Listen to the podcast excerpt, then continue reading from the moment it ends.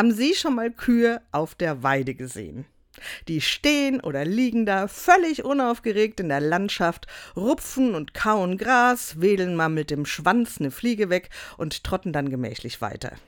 Nur vom Zuschauen bin ich jedes Mal tiefenentspannt. Mit meinen Kindern konnte ich früher stundenlang an Kuhwiesen sitzen oder nur schauen.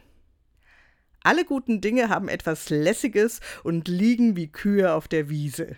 Dieser Satz wird Friedrich Nietzsche zugesprochen. Und was soll ich sagen? Ich fühle ihn sehr.